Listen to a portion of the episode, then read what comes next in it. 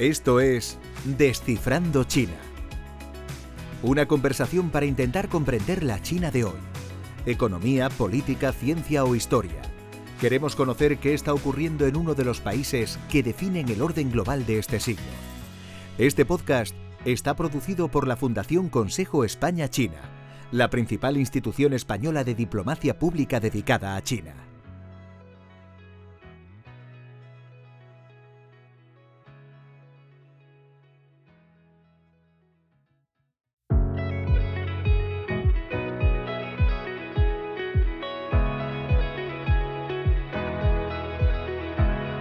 Hola, ¿qué tal? Bienvenidas, bienvenidos a un nuevo episodio de Descifrando China, el podcast de la Fundación Consejo España-China. Soy Jesús Gámez. Si eres oyente habitual de este podcast, hay dos cuestiones que son casi seguras. La primera, que nos escuchas desde España. La segunda, que te interesa China. Es casi seguro, en definitiva, que sepas que este año, 2023, la República Popular China y España celebran el 50 aniversario del establecimiento de relaciones diplomáticas. Estas efemérides suelen servir como marcadores para evaluar el camino recorrido e intentar vislumbrar qué hay por delante. Este sería uno de los objetivos principales de la visita que hoy ha iniciado el presidente español, Pedro Sánchez, a China y que mañana lo llevará a Pekín, a una reunión con el presidente chino, Xi Jinping. Un balance del estado de las relaciones con el contexto de la presidencia española del Consejo Europeo en el segundo semestre del año y de la guerra en Ucrania. Hoy en Descifrando China queremos sumarnos a la conversación pública sobre las relaciones entre nuestros dos países. Lo vamos a hacer en compañía de Georgina Higueras, periodista y escritora con una experiencia de décadas en Asia. Es una de las mayores especialistas españolas en China. Actualmente es directora del Foro Asia y vicepresidenta de Cátedra China.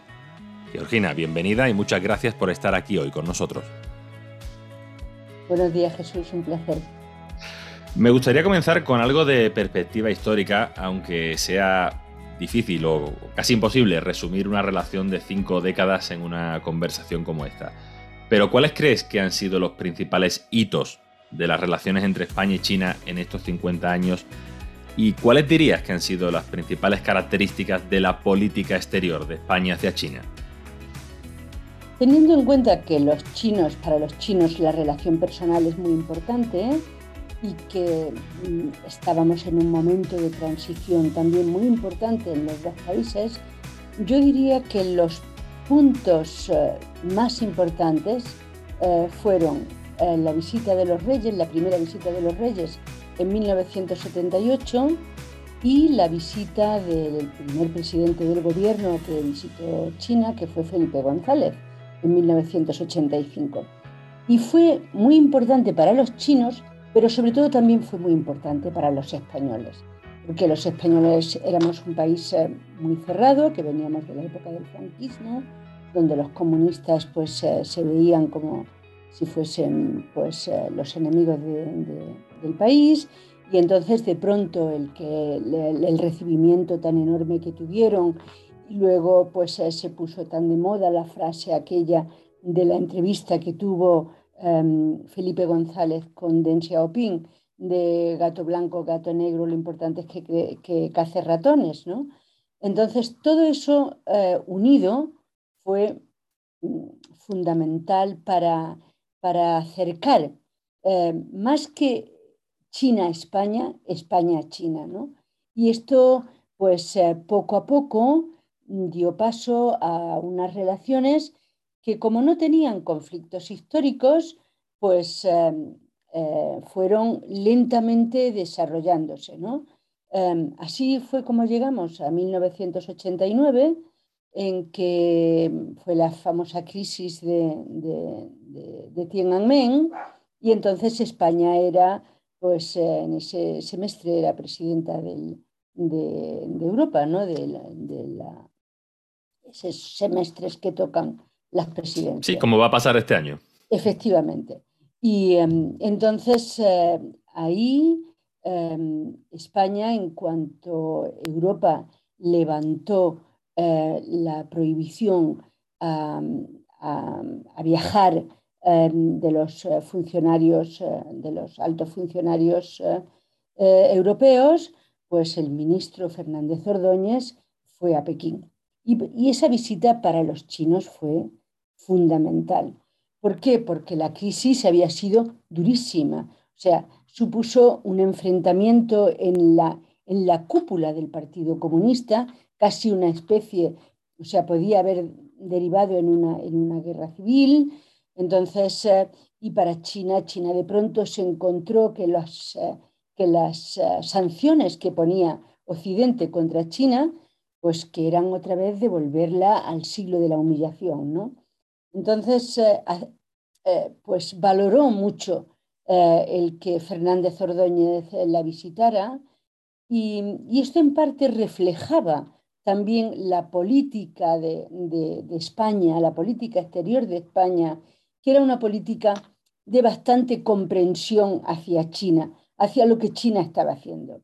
¿Por qué? Porque nosotros estábamos también en un periodo de transición muy importante. O sea, es que vivimos los dos prácticamente esa transición, España hacia la democracia y China hacia la política de mercado, ¿no?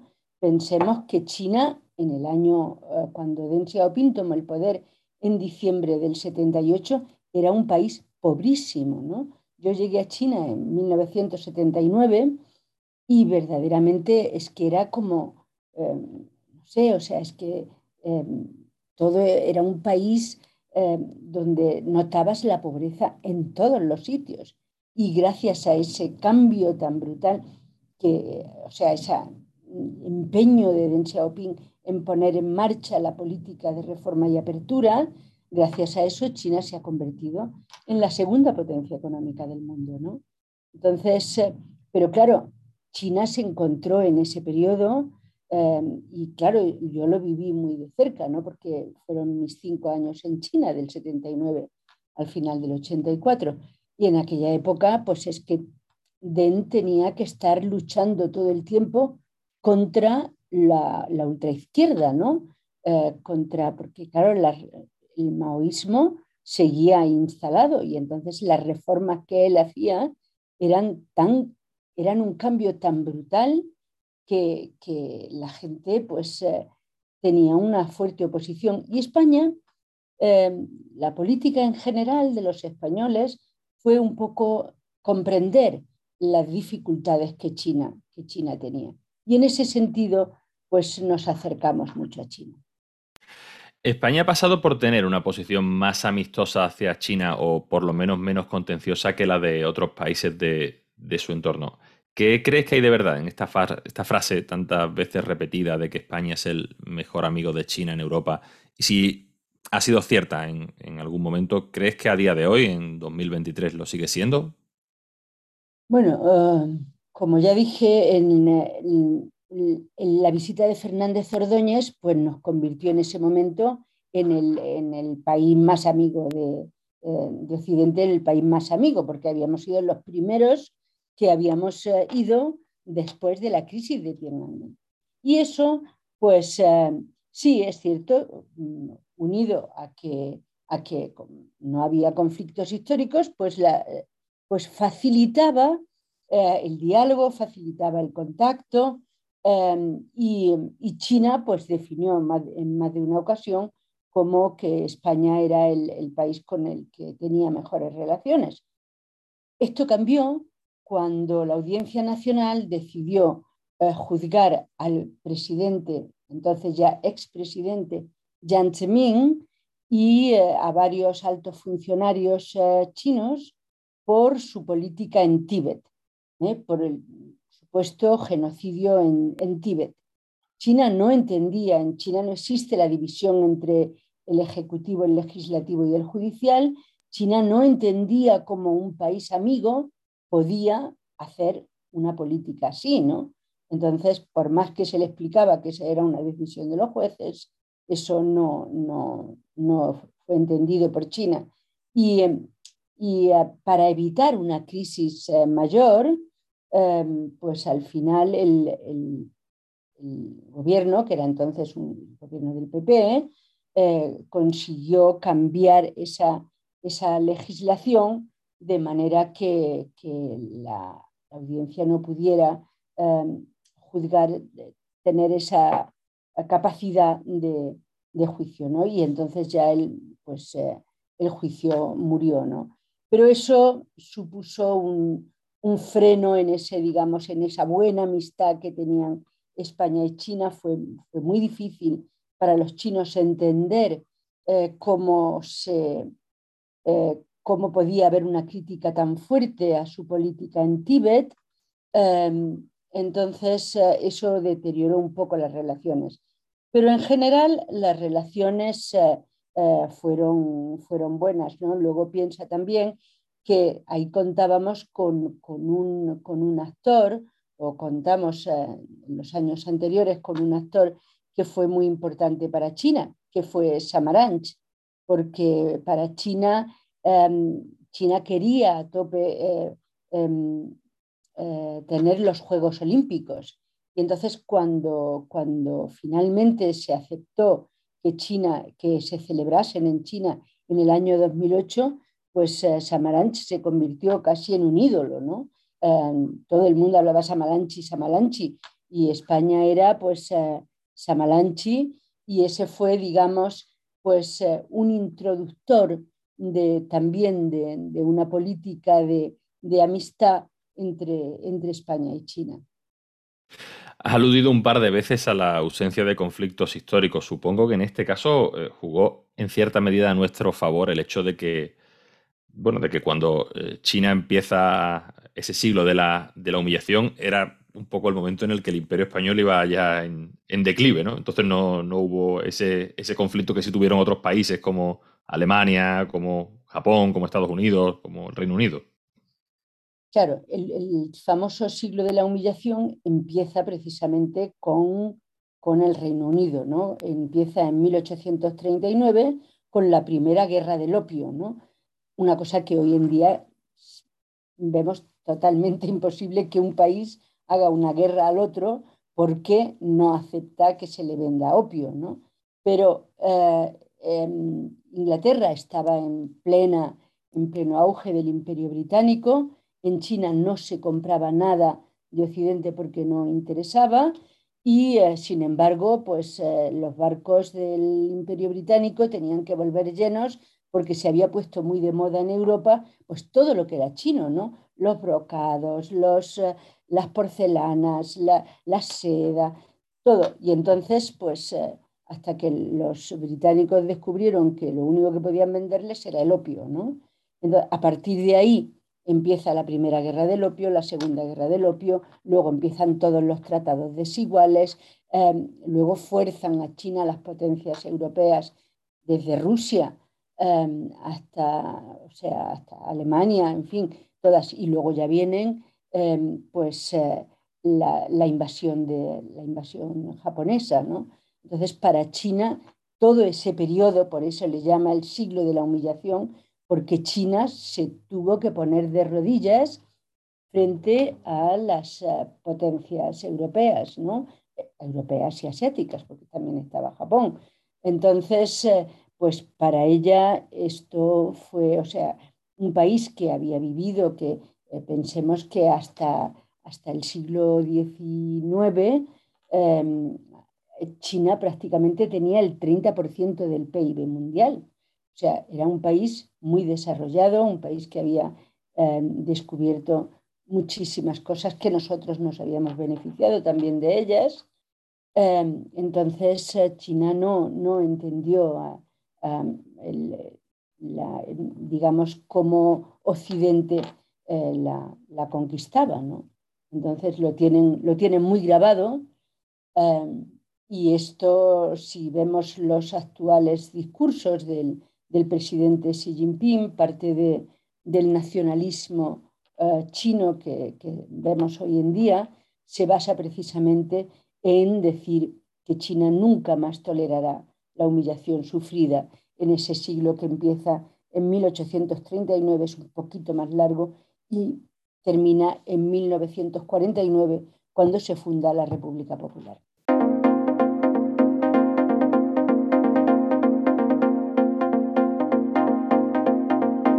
China fue en 2022 el cuarto socio comercial de España, si atendemos al volumen total de operaciones. Este dato esconde una cierta asimetría, porque mientras que China fue el primer proveedor de bienes para España, sobrepasando a Alemania, solo fue su undécimo cliente. Esta es una preocupación recurrente de España, la necesidad de avanzar hacia una relación comercial más equilibrada. ¿Crees que esto es factible? Es muy difícil, o sea, nosotros eh, el, comercio entre China y España siempre estuvo a favor de China. Y si vemos, por ejemplo, en el, en el pasado reciente, en el año 2021, hubo un incremento enorme de las exportaciones españolas a China. Pese a eso, sigue habiendo un, un desequilibrio en la balanza porque es muy grande. Y al, desequilibrio que tú te referías, al de 2022, tendríamos que añadir el de 2023, porque se va agudizando también en este año. Em, es cierto que, China, además, con la nueva política que está poniendo en marcha eh, desde, 2020, que es la política de economía dual, lo que busca sobre todo es eh, la autosuficiencia. ¿no? China está muy preocupada por la por, digamos, por el antagonismo, la rivalidad de Estados Unidos y además hay, como es un país que ha sufrido enormemente las hambrunas, em, la población le exige que haya una seguridad alimentaria.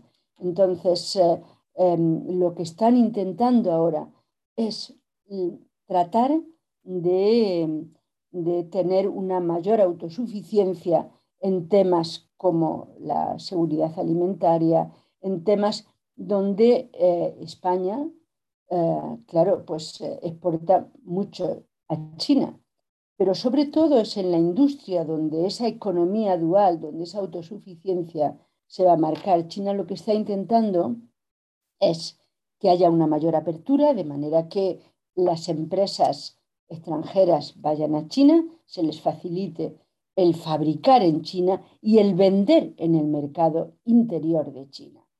Eso para las empresas extranjeras es muy importante porque, claro, China es un mercado de 1.400 millones de habitantes y esto, pues, pero también obligará a las empresas eh, extranjeras, digamos, a, a chinizarse, a sinizarse. Y esto es lo, a, lo que, a lo que vamos eh, a lo que eh, la, actual tendencia, ¿no? Y, cómo se va a desarrollar, yo creo, en un, en un futuro próximo. Luego, por, lo tanto, hay pocas posibilidades de que esa, ese desequilibrio en la balanza de pagos entre España y China se resuelva, pero mm, sí que pueden las empresas españolas eh, ir a China, invertir en China y utilizar el mercado interior chino, que es enorme.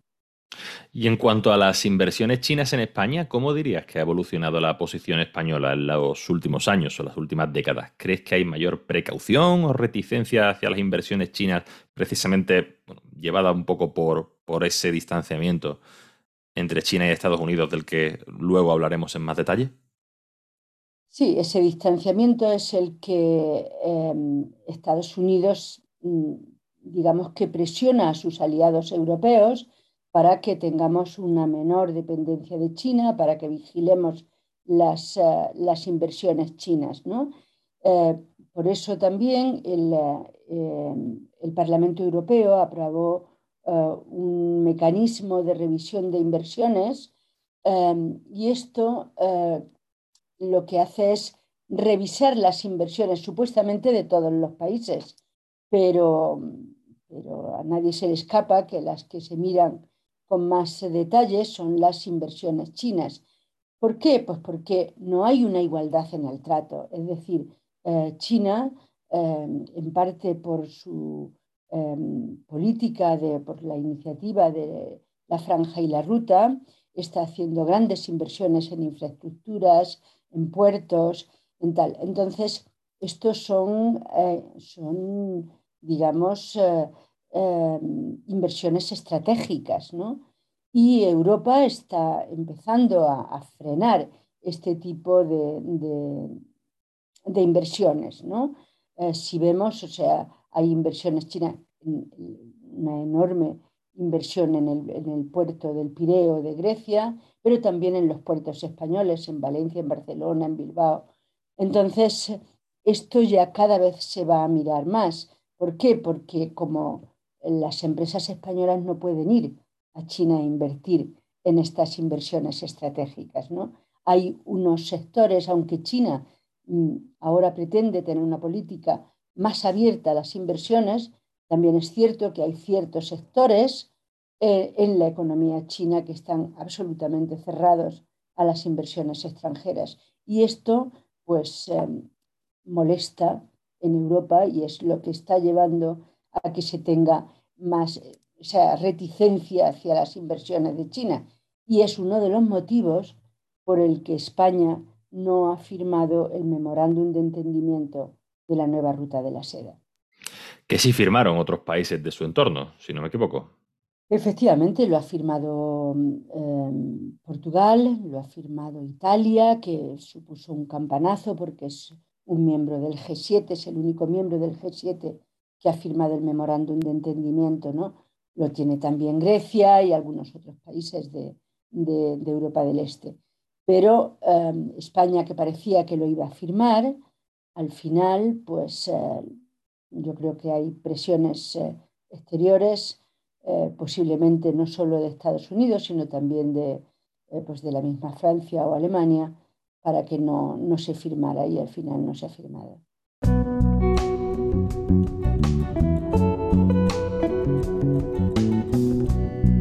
Vivimos un momento de creciente tensión entre Estados Unidos y China, algo que está generando un cierto efecto de arrastre en Europa y por tanto en España. Se habla mucho de la llamada autonomía estratégica de la Unión Europea, que sería su capacidad para tener una voz y una agenda propias.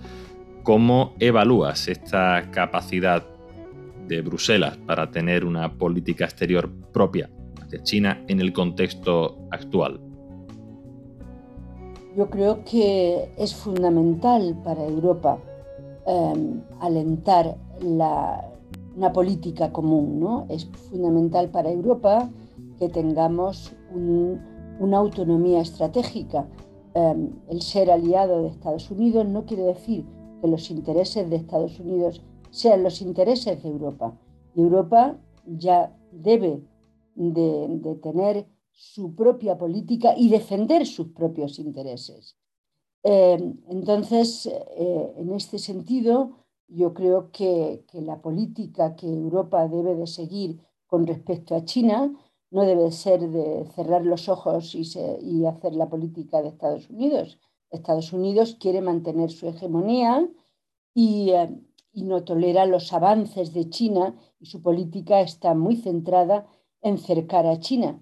Nosotros no deberíamos de tener esa política. Europa debería de tener una política em, de más comprensión y de, además, sobre todo, una política en la que mm, tanto de, la política exterior como la de seguridad y defensa, que nos permitiera ser actores internacionales, que Europa jugara eh, como un actor internacional y no como el escenario donde se dirime la disputa entre, entre las grandes potencias, entre Estados Unidos y la Unión Soviética, y ahora entre Estados Unidos y Rusia y China. Entonces, esto es muy perjudicial para Europa. Europa debe de, impulsar su autonomía estratégica y jugar, o sea, convertirse en un actor internacional que permita eh, eh, hacer de tender puentes entre China y Estados Unidos, evitar que pueda haber una conflagración entre esas dos eh, potencias, ¿no? Y, no hacer una política seguidista de Estados Unidos, porque eso hay más posibilidades entonces de que vayamos al desastre.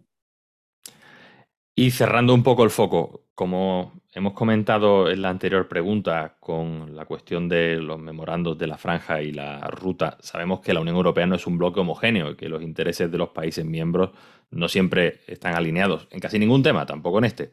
Y esto dificulta en cierta medida la existencia de una voz propia y unívoca. España va a asumir en el segundo semestre del año la presidencia rotatoria del Consejo, algo que a buen seguro va a estar presente en la reunión entre Pedro Sánchez y Xi Jinping. ¿Cómo crees que puede influir España en la política europea hacia China? Bueno, para España lo primero es eh, fomentar la unidad de Europa. Esto es eh, nuestro, lo que debería de ser nuestra razón de ser de la política exterior, ¿no? España es un país pequeño y solo tiene fuerza dentro de la Unión Europea. Entonces, eh, em, fomentando esa política, esa unión de, la, de la política exterior y de seguridad y defensa de Europa, Em, España durante este semestre lo que puede también es eh, trasladar los, eh, los intereses de China, la postura de China, lo que China defiende, trasladarlo a Bruselas y que todos juntos tratemos de tener una política un poco más comprensiva hacia, hacia China. ¿no? Esto, em, si se tiene una política más, eh, más comprensiva hacia, hacia China de, digamos, de respeto, de trato de, igual a igual. China no pretende imponernos su sistema y yo tampoco creo que sea muy sano el, que nosotros intentemos imponer nuestro sistema a China. Em, eh, yo creo que, hablando eh, y discutiendo em, se, se, puede evolucionar. China ha evolucionado muchísimo, ha creado un montón de, leyes eh, dentro del, sistema internacional y eso le ha permitido la apertura, el, diálogo con, Occidente. ¿no? Entonces, romper el diálogo con Occidente pues, eh, no, es, eh, no es para nada positivo. Y dentro de, esta, digamos, mayor comprensión, creo que hay muchísimo campo de cooperación en temas como, por ejemplo, el cambio climático, en el que China está muy preocupada y Europa también, Creo que tenemos muchas cosas que hacer juntos. Ahí hay muchas cosas que hacer juntos en seguridad alimentaria. China también está muy preocupada por este tema y eh, eh, yo creo que la Unión Europea puede hacer también eh, grandes puntos de cooperación. Podemos cooperar juntos en, temas de desarrollo en África, de desarrollo en América Latina, en Asia Em, en fin, yo creo que hay un, enorme campo de cooperación con China y que se trata de, que China entienda nuestra política, nuestros intereses, pero también que nosotros entendamos los intereses y, em, lo que China busca. ¿no? Pensemos que el gran interés de China, más que convertirse en, un, en la nueva potencia del mundo, lo que China pretende es que su, que su población viva mejor. ¿no?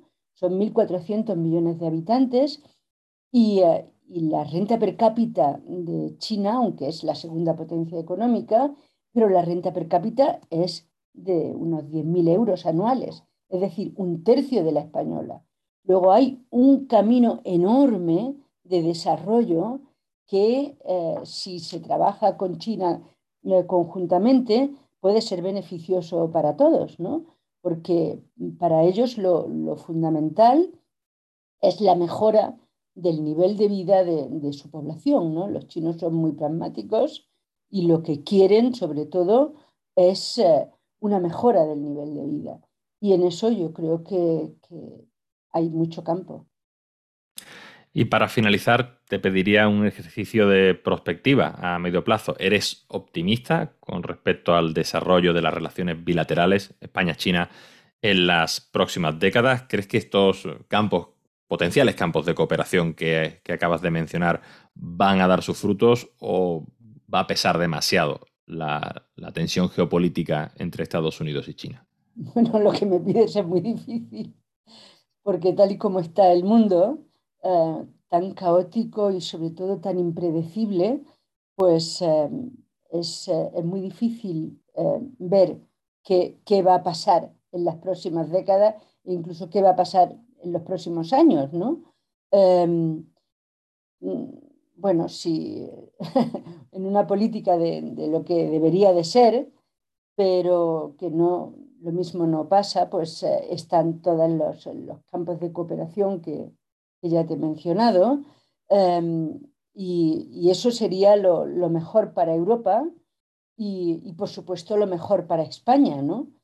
Pero mm, eh, yo creo que si seguimos con, la política, digamos, eh, mm, de hostilidad que mantiene ahora mismo Estados Unidos eh, frente a China, esto nos puede llevar a un, camino mucho más, mucho más oscuro ¿no? y, y mucho peor.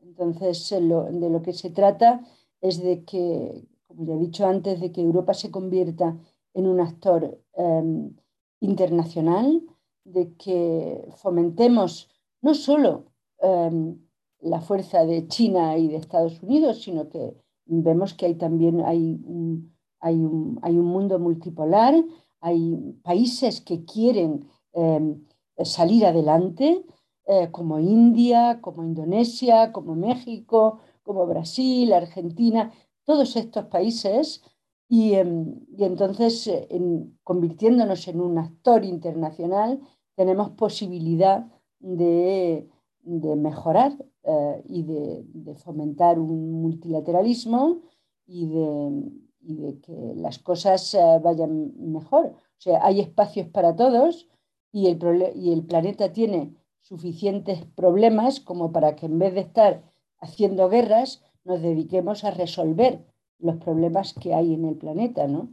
Y yo creo que Europa, que la Unión Europea que se formó de la voluntad de Alemania y de Francia de que no hubiera más guerras, ¿no? Esa voluntad pacifista que nos ha llevado a todos a unirnos para no volver a ser escenario de una guerra, pues eso lo tendríamos que tener presente y, eh, tratar de, fomentar el diálogo, de llegar a una solución de las cosas que sea por la vía diplomática en lugar de por cercar e imponer y, dañar a, otros países. Georgina Higueras es periodista y escritora especializada en Asia Georgina. Muchísimas gracias por estar aquí hoy con nosotros en Descifrando China. Muchas gracias a vosotros. Puedes seguir la actividad de la Fundación Consejo España-China en www.spain-china-foundation.org, suscribiéndote a nuestra newsletter o a través de nuestros perfiles en Twitter, LinkedIn, Facebook e Instagram y nuestro canal en YouTube.